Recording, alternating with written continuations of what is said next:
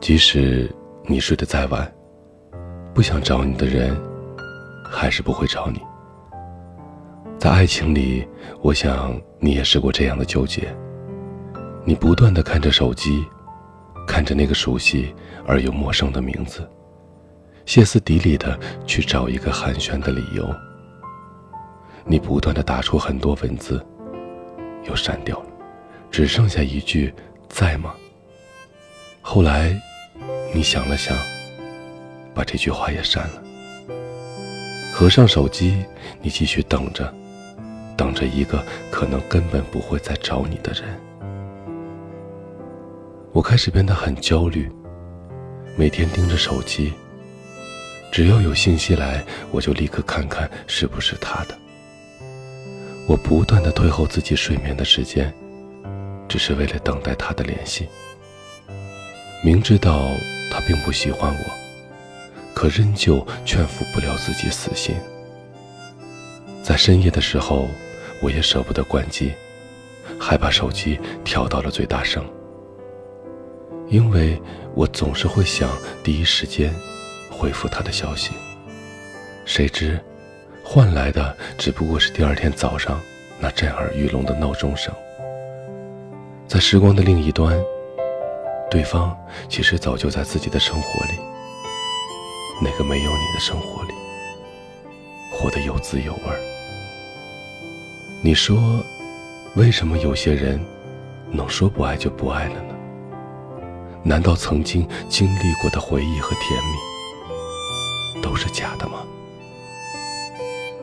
这是一位署名“执子之手”的听友留下的一段话。其实我们很多人何尝不是和他一样呢？等着一个人，等着一条信息，不断的推后自己睡觉的时间，可终究。什么都等不到，最后却成了自己的一厢情愿。又到了一天里最想要松懈的时间，陪在身边的是一阵阵想念，想念爷爷喝的酒和奶奶烙的春饼。想念放学回家，夕阳望不到边。唱一首回忆的歌，来温暖孤单的我。眼角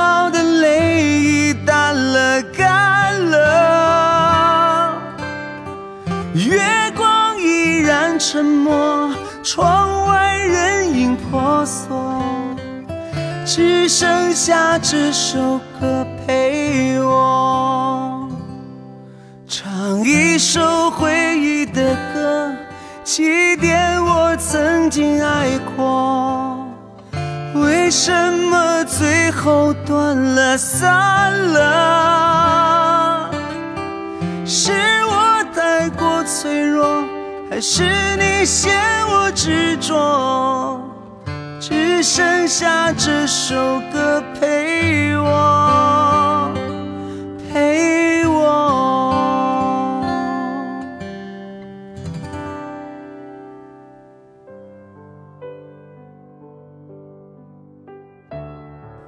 下面我们要分享另一位听友的留言。他说：“我和一个男的相互彼此喜欢，他在我失恋的时候陪着我。”在我高考无助的时候给我加油，我们两个人都很相爱。不过在爱情里，双方都是自私的。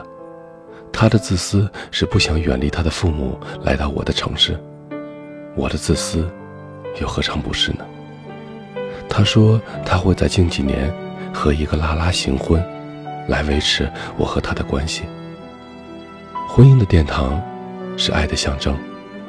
我说：“我能不能看着你结婚？”其实我觉得自己说的话很犯贱。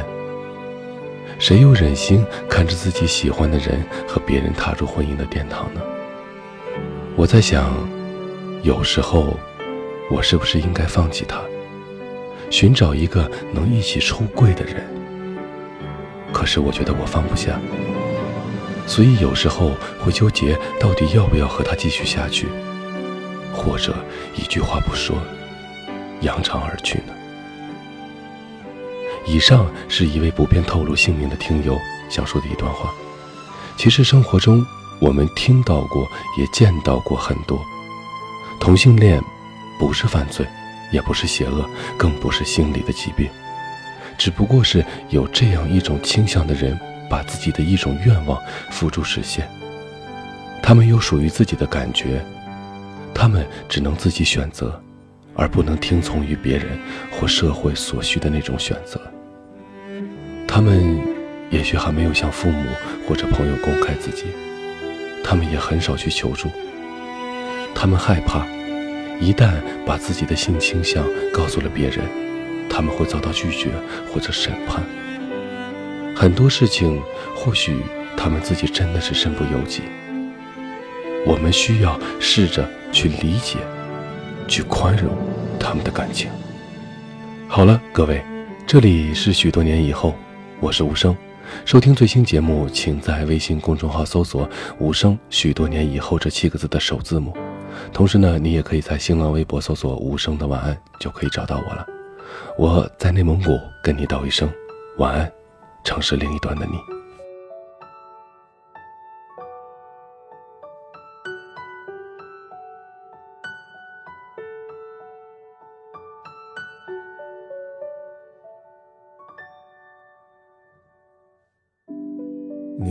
在了这条我们熟悉的街，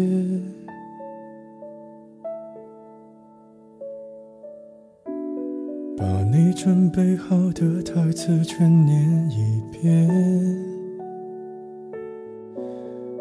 我还在逞强，说着谎，也没能力遮挡你去的方向。至少分开的时候，我落落大方。我后来都会选择绕过那条街，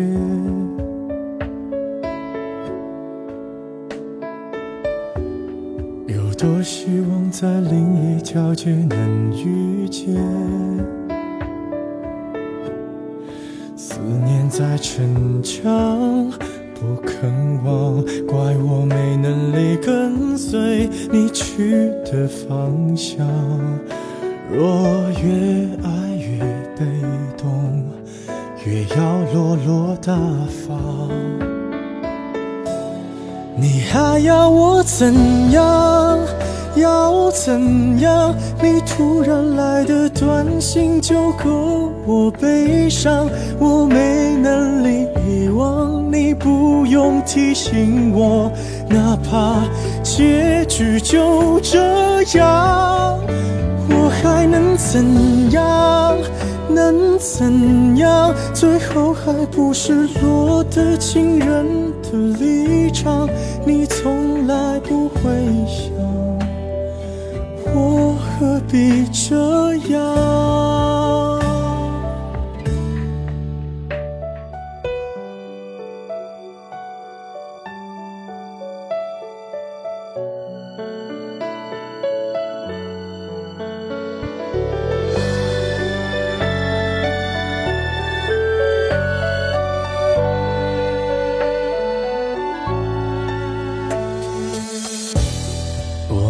慢的回到自己的生活圈，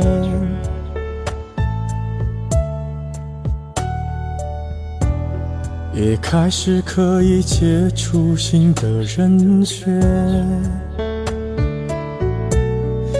爱你到最后不痛不痒，流言在计较谁爱过一场。我剩下一张没后悔的模样，你还要我怎样？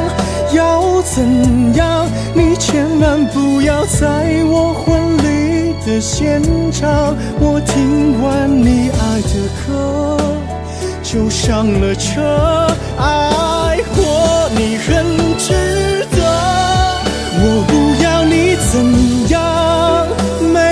怎样？我陪你走的路你不能忘，因为那是我最快乐的时光。后来我的生活还算理想。